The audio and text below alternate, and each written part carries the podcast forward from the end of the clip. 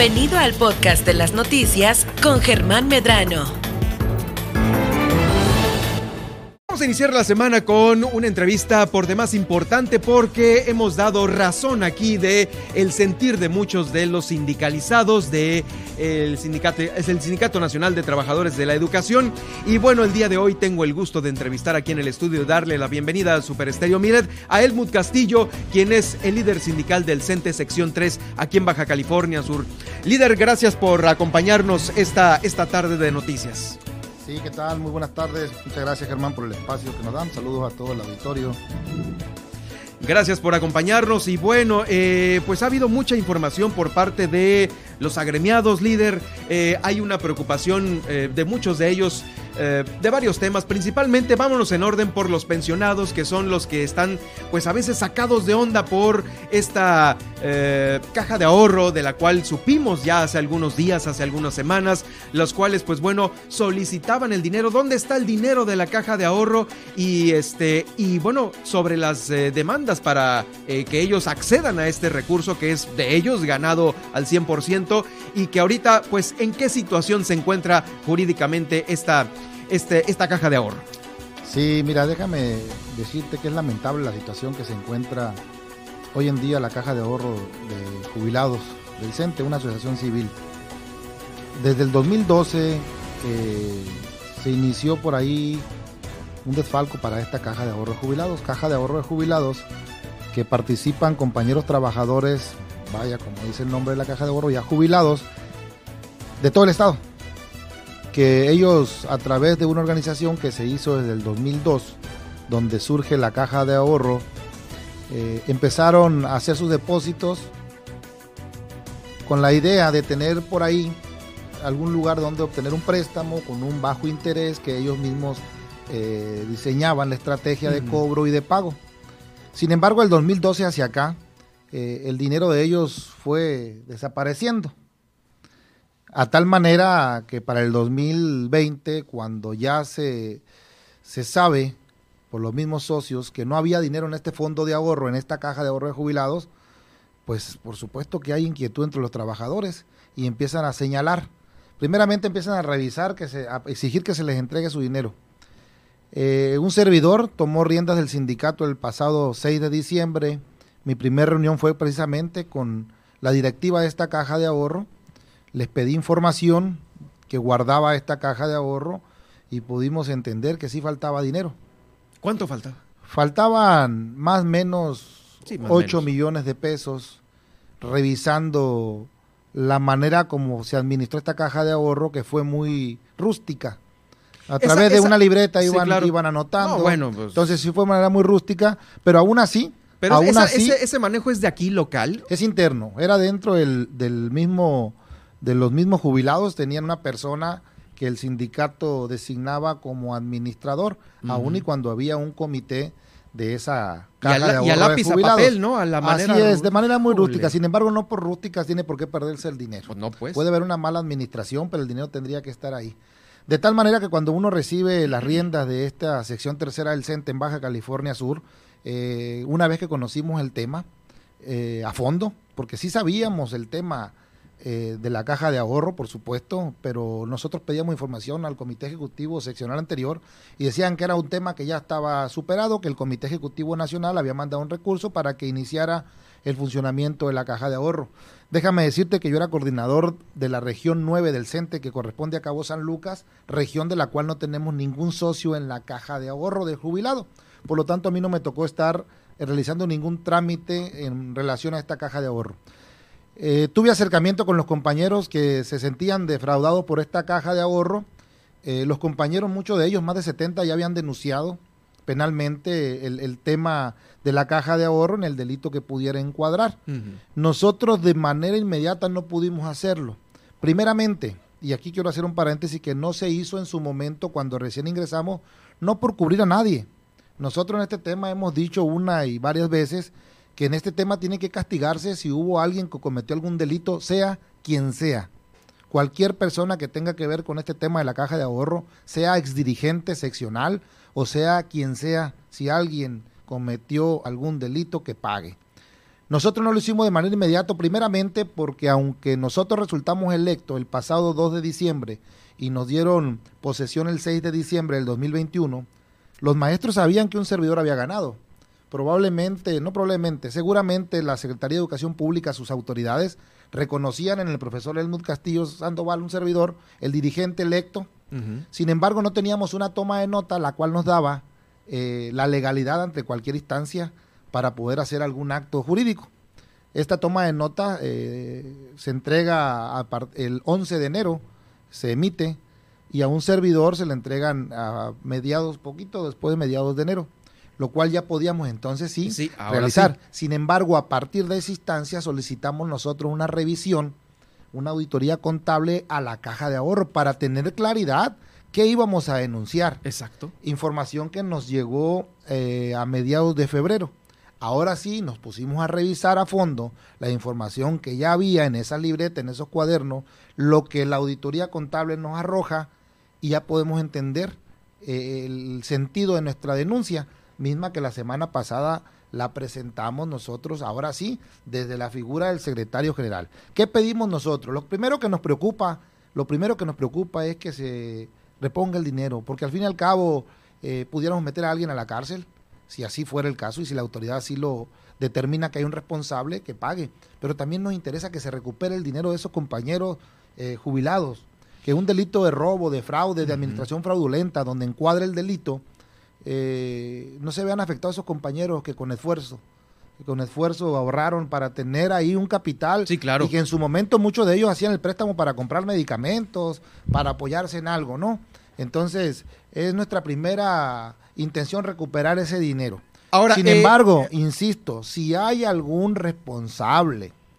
O responsables, ¿no? O responsables, exactamente, puede ser uno o varios, que la autoridad eh, castigue y sancione conforme a la ley. Yo sí pediría a las autoridades, al gobierno del Estado, a la autoridad eh, a la competente, exactamente, a todos los involucrados que, que pudieran ayudarnos que se hiciera justicia pronta, que se le diera seguimiento eh, a estas denuncias de los compañeros, más de 70, y la denuncia que nosotros la semana pasada presentamos. Sí, seguramente eh, pues hay muchos desesperados ya por su dinero y por temas, como bien lo comenta líder, eh, por temas de salud, que no es para irse de vacaciones o para construir su casa, no, es para simplemente cubrir temas de salud. esta se presentó, ¿con qué fecha se presentó? el martes pasado la presentamos que iban a iniciar seguramente las investigaciones ya en lo próximo, se va a tardar un poquito más esto, ¿no? Hay que recordar que había más de 70 compañeros que desde el pasado mes de noviembre presentaron su denuncia, que un servidor los ha acompañado eh, a, ratificar denuncias o a pedir que se acelere la investigación.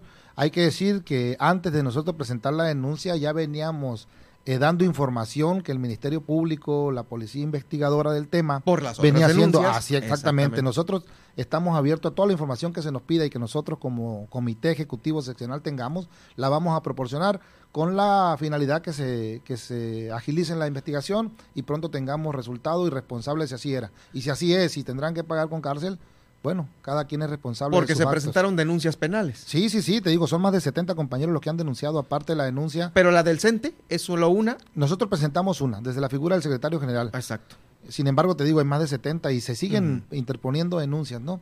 Son más de los más de 200 compañeros afectados. Bueno, el tema jurídico pues va a ir caminando, ya sabes, a, la velocidad que es, es, la justicia mexicana en este y muchos otros casos. Pero aquí la pregunta es, líder, Helmut Castillo, eh, eh, cabe la posibilidad de que para muchos de los, de los jubilados eh, puedan ser acobijados a lo mejor por un recurso que puede ser que llega de nivel nacional mientras se resuelve esto, porque esto puede durar meses, a lo mejor años, y mientras tanto el dinero, ¿qué onda? no? Te comento que el Comité Ejecutivo Nacional precisamente por lo que comentas envió un millón cuatrocientos mil pesos que ya están por ahí en una cuenta resguardados.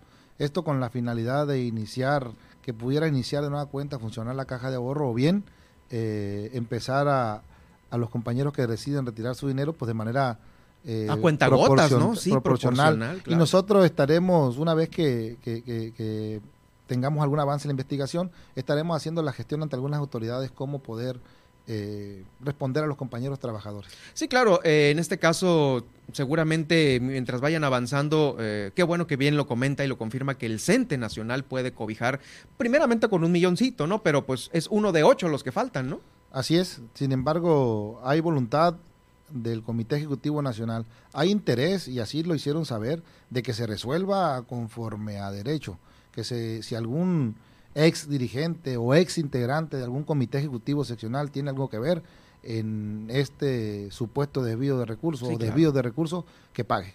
No hay, no hay, lo digo claro, no hay la intención de cubrir o proteger absolutamente a nadie. Y es que deben de estar muy claras las cosas, porque si alguien controlaba una cuenta de banco, pues ese alguien firmaba para que el dinero saliera también de igual manera, ¿no? Que emitía los cheques. Y pueden ser firmas mancomunadas con dos o tres personas o una sola responsable. Vamos a seguir este tema, pero también tenemos algunos otros importantes eh, para tratar con Elmund Castillo, quien es el dirigente del CENTE Sección 3 aquí en Baja California Sur. Este es para los eh, la caja de ahorro de los pensionados, pero también hay otros eh, eh, amigos pensionados que se han manifestado recientemente porque poco a poco se van jubilando y eh, hay un tema de falta de pago que surgió desde diciembre, tengo entendido, y muchos de ellos pues también no, no la veían llegar entre el último pago como trabajadores hasta ya el primero de su jubilación. Este pequeño espacio de tiempo entre el último día y el primero de la jubilación eh, pues se lleva un, un, tiempecito que a veces es definido o indefinido y por ello pues tengo entendido que hay un acuerdo o hubo un acuerdo con gobierno del estado, con la secretaría, para que se pagara un, un, dinero que, no, que no, no, no, sé cómo lo definiría, es un apoyo, una compensación o un agradecimiento, no sé cómo lo tienen ustedes definido, para, para que ellos la puedan librar en este espacio. Eh, corrígeme si estoy mal en todo lo que acabo de decir y, eh, y en qué momento se encuentra este, este trámite. Correcto, te comento. Dentro de la ley de los trabajadores del Servicio del Estado en Baja California Sur, hay una prestación que, se, que es precisamente para lo que mencionabas. Cuando un compañero eh, se jubila, hay un pago de cuatro meses de sueldo íntegro, así está en la ley eso viene a ser un colchón porque el compañero se, se, jubila la mayoría con fecha primero de enero. Lo ponemos de ejemplo, quien se jubile con fecha primero de enero. El día 15, el día último, no va a tener el pago de su pensión porque inicia un trámite para obtener la pensión que algunos de ellos tarda dos, tres, cuatro meses. Y hoy con la pandemia tengo conocimiento que se ha tardado hasta ocho o nueve meses es que le paguen su pago por primera vez. Entonces esa prestación está hace algún tiempo ya y se venía pagando, tardaba un mes, dos meses, son cuatro meses de sueldo conforme el último pago del trabajador. O sea, no es lo mismo para cada trabajador, es lo que ganaste en la última quincena, se te va a ir pagando durante cuatro meses. Para esto, año con año, se firmaba un convenio CEPCENTE donde se firmaban los tiempos que se venía pagando. Un servidor, como representante de los trabajadores de la educación en Baja California Sur, nos acercamos ante la autoridad de estatal para ver para firmar ese convenio desde enero, situación que nos comentó que ya no se ocuparía, lo cual que sería individual. Efectivamente, se iniciaron a hacer las expedientes individuales, sin embargo, en finanzas no pasó, se ocupaba el convenio precisamente, convenio que firmamos a finales de febrero, y aún así este, no se hacía el pago.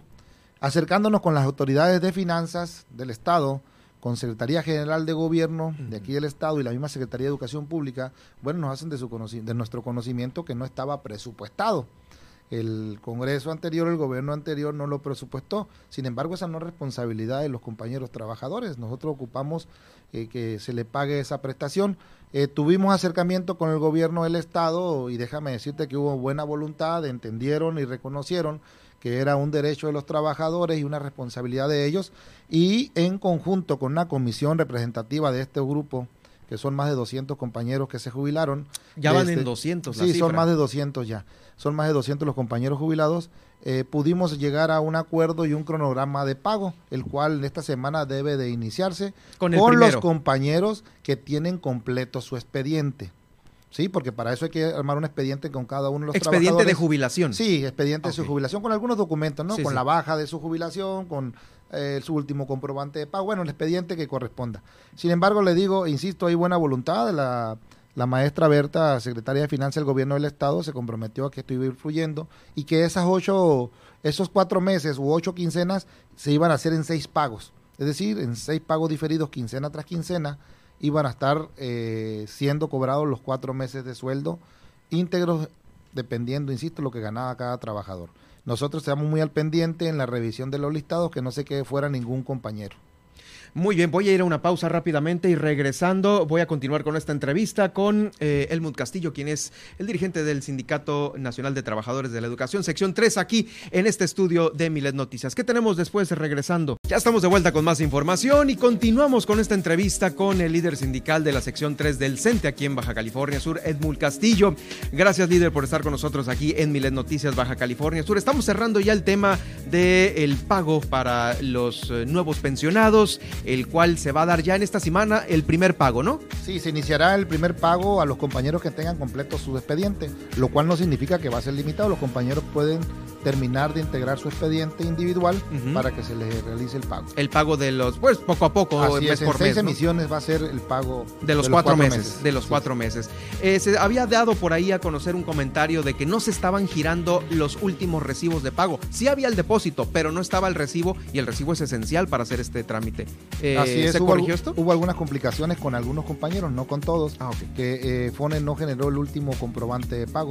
Sin embargo, se les pagó, pero el comprobante de pago no se está solventando esta, esta situación para que los compañeros puedan integrar su expediente completo. Lo van a tener definitivamente, ¿no? Sí, definitivamente lo, lo, lo van a tener. Y también el otro tema importante es el tema de las eh, denuncias de acoso sexual, pues ha habido compañeros que han denunciado esto, se han manifestado ahí a las afueras de la Secretaría de Educación Pública y este también es un tema que va caminando también por una vía jurídica, ¿no? Así es. Eh, en este tema déjate decirte que nosotros como Sindicato Nacional de Trabajadores de la Educación aunque una de nuestras premisas es defender los derechos de los trabajadores, jamás podrá estar por encima del derecho y la protección a los jóvenes, a las niñas y a los niños. Y por supuesto, en el tema de los trabajadores, eh, siempre hemos estado atentos a, estas denuncias y darle seguimiento, ¿verdad? Eh, en este sentido, te comento, si hubo una denuncia por ahí de ciberacoso sexual en, Centro CEP y de acoso laboral en Centro CEP, que nosotros de manera inmediata lo turnamos a la, a la maestra Alicia Mesa eh, y apenas hace unos días hubo respuesta en este tema, ¿no? Sin embargo, hay una denuncia interpuesta por una trabajadora y solicitamos también a las autoridades que se agilice. No podemos permitir, no podemos permitir nosotros violencia de ningún tipo, ni a las mujeres ni a los hombres tampoco. Ocupamos, merecemos tener espacios eh, cómodos eh, para que el trabajador saque su trabajo. Y en el tema de los señalamientos hacia docentes a nivel estatal de acoso sexual, eh, nosotros, insisto, como sindicato, como sección, un servidor, como trabajador, por supuesto que nuestro interés supremo es la integridad de los niños y de los jóvenes, pero también ahí tenemos que ver que se haga una investigación justa y transparente para los trabajadores, que se investigue a fondo y que se castigue si alguien resulta responsable. Jamás, aun y cuando nosotros somos quienes velamos por los derechos de los trabajadores, jamás encubriremos a ningún trabajador que cometa un acto en contra de nuestra materia de trabajo, de nuestros niños, nuestros jóvenes, nuestras niñas, ¿verdad? Eh, más o menos tiene alguna cantidad ya de denuncias formalmente interpuestas, porque una cosa es el ir y en redes sociales, ¡pum!, ahí poner las cosas, otra cosa es poner una cartulina, pero así no van a caminar las cosas, ¿no? Tendría que ser algo ya formal a través de una eh, instancia ya más eh, jurídica. Definitivamente, nosotros, aunque fuese algo de redes sociales, prende un foco y tenemos que voltear a ver para allá por supuesto no lo van a dejar de lado estos comentarios. No, por supuesto que no. Hay que estar vigilantes de cualquier comentario que surge en cualquier plantel con cualquier trabajador. Sin embargo, eh, ocupamos que sí existan las denuncias. Eh, esto lo digo por seguridad de los niños, por los jóvenes, pero también ocupamos que, que las instancias estén abiertas, que, que, esté la facilidad para que se animen a poner ese tipo de denuncias, tanto, tanto los alumnos como también los mismos trabajadores eh, de la educación, ¿verdad?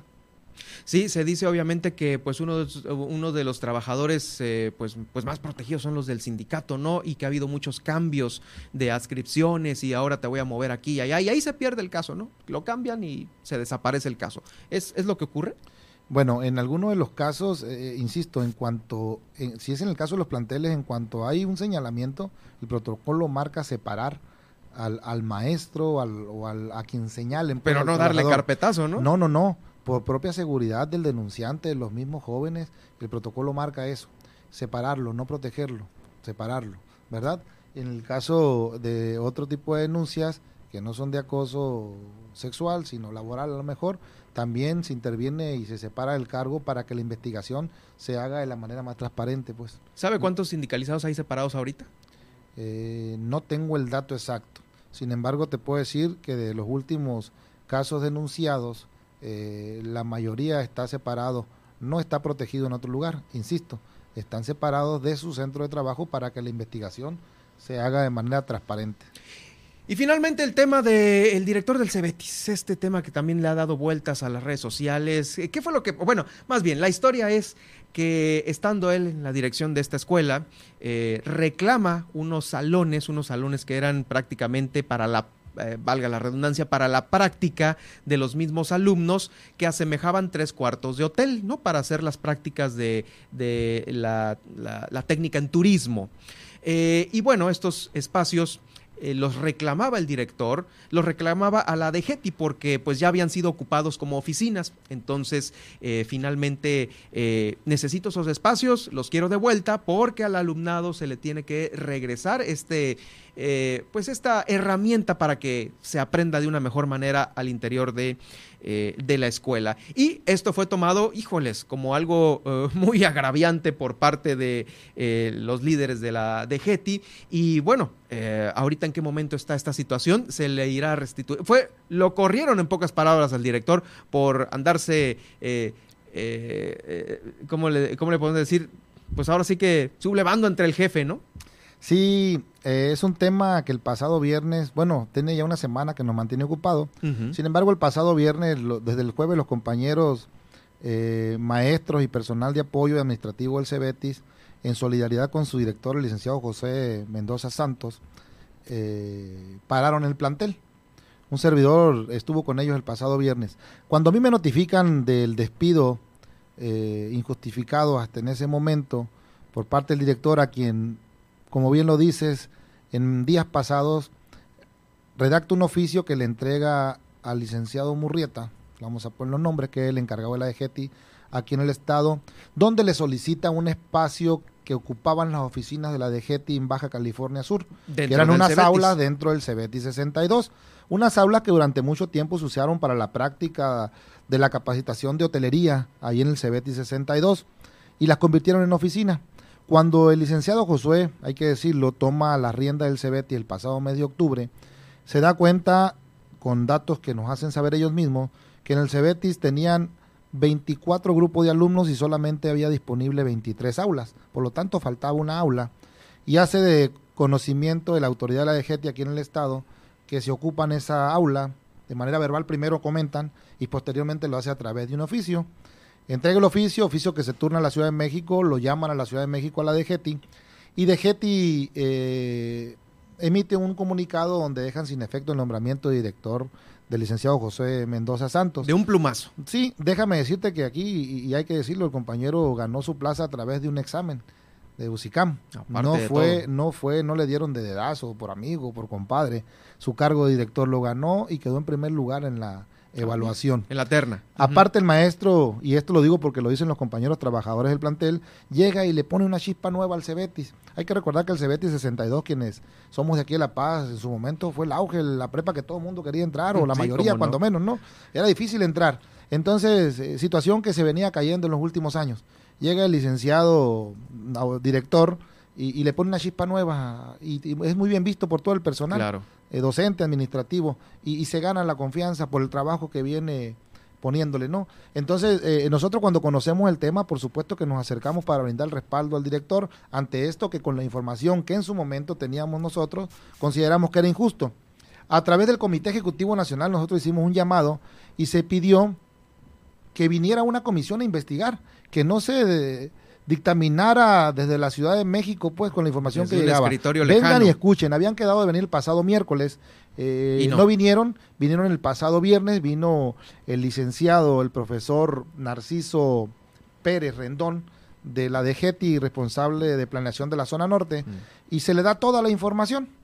Eh, se la lleva, yo en la mañana me comuniqué con él, y el acuerdo que se llegó el pasado viernes para que los compañeros regresaran a trabajar fue el siguiente se asigna una, a una compañera trabajadora como encargada de la dirección de manera temporal mientras se culmina la investigación, dejando al maestro, ese era el compromiso, al maestro, al director Josué, dentro del mismo plantel para que envíe una información que hacía falta. ¿Qué información hacía falta? De Getty en México tenía la información que aquí sobraban aulas. Por eso la determinación y que en su momento consideraron que el oficio que había girado era que excedía la responsabilidad del director, dado que según DGT a nivel nacional le sobraban aulas. Y no. Cuestión que se dieron cuenta hasta que vinieron aquí que no, que la realidad es que faltan aulas. ¿Qué otro convenio se llegó?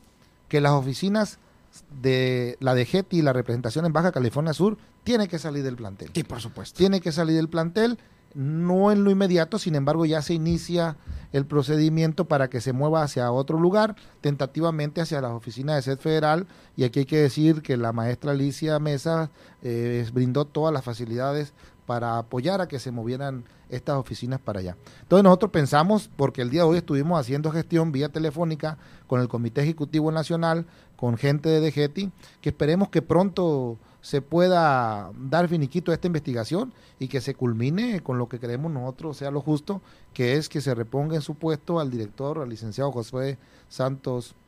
Mendoza Porque todos los elementos están dados justamente para que eh, pues bueno, se le restituya en este puesto. No, no, no ha habido una omisión por parte de él como para que eh, se dé un resultado negativo en esta investigación. Con la información que nosotros tenemos, eh, coincidimos con lo que dice. Definitivamente no encontramos elementos suficientes para que haya sido separado de su cargo el director.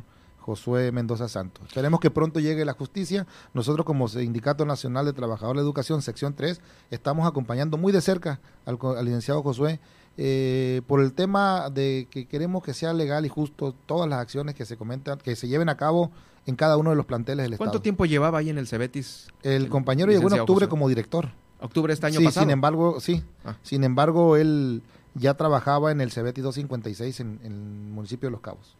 Oh, bien, vienes desde por allá. Muy bien, perfecto. Pues muchas gracias, Helmut Castillo, por esta interesante entrevista, enriquecedora por demás en estos temas que, pues desde hace ya algunos eh, días, semanas, están pues circulando por todos nosotros como medios de comunicación. Eh, gracias por acompañarnos. ¿Algo más que desees agregar? No, muchas gracias, Germán. Bueno, aquí hacemos un llamado, bueno, avisar a los compañeros, anunciar a los compañeros de todo el estado que ya estamos, ya iniciamos la semana pasada con las renovaciones de, las delegaciones sindicales. ¿Mm? La mayoría de las delegaciones sindicales estaban vencidas por el tema de la pandemia. Prácticamente Cabo San Lucas ya quedó, San José esta semana terminamos e iniciamos con renovaciones eh, delegacionales aquí en La Paz. El día miércoles tendremos la delegación más grande que es la de jubilados eh, aquí en la ciudad de La Paz. 3.494 miembros de la delegación eh, estaremos llevando a cabo y así vamos a ir renovando todo el estado la idea es tener eh, para final del ciclo escolar una estructura sindical vigente. Vigente, eso es lo importante. Vigente y cercano a los compañeros, pues, para poder brindar una mejor atención. Vas a llegar hasta Guerrero Negro, hasta Todas las delegaciones que estén vencidas tienen que ser renovadas antes de que termine el ciclo escolar. ¿Cuántas serán en total? Eh, tenemos más de 200 delegaciones. Estamos reestructurando, te platico, no te puedo dar un número exacto. Por ejemplo, Cabo San Lucas eran 17. Mm. De acuerdo a los estatutos, se llevaron a cabo, salieron 29. Entonces va, a variar. Pero aún así esperemos para finales de ciclo escolar tener toda la estructura sindical renovada. Muchísimas gracias, Helmut Castillo, el líder de, eh, de, la sección 3 del Sindicato Nacional de Trabajadores de la Educación, por estar este día aquí en Milet Noticias.